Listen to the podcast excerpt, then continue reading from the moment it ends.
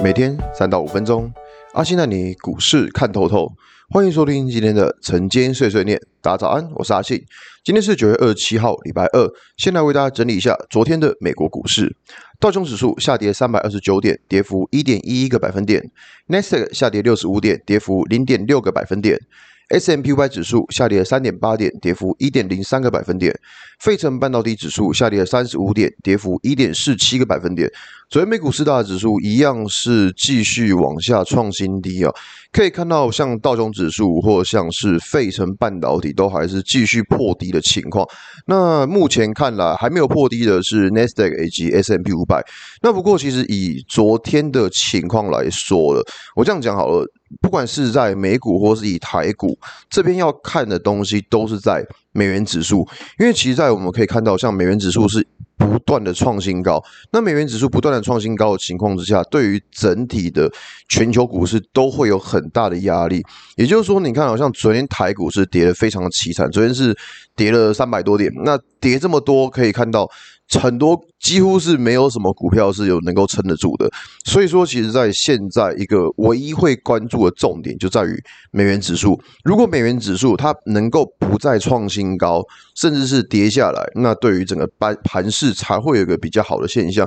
那如果美元指数一样是继续创高嘞，或是在高档震荡，那其实对于整个全球的股市都不是一个太好的现象。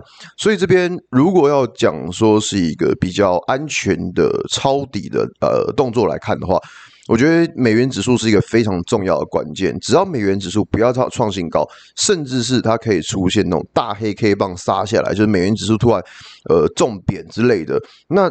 对于全球股市就会是一个比较好的情况，所以说这边虽然说很多股票都已经跌得很深了，那昨天可以看到融资维持率，不管是加权指数或是柜买指数的融资维持率都已经到了极端值。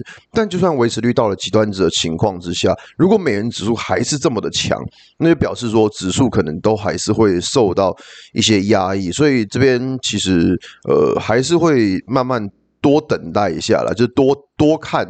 多等待一下，然后等到就是美元指数可能真的有明显滑落之后，那再来去做一个操作，我觉得这样会是一个比较保守的做法，那当然我们操作，我们不会要求说我们一定要买在最低点，不是，而是说我们会尽量买在一个安全的位置。那什么叫安全的位置呢？就是等到美元指数真的有下来之后，然后再来去做一个买进的动作。我觉得这样是比较好的，好吧？今天节目就到这边。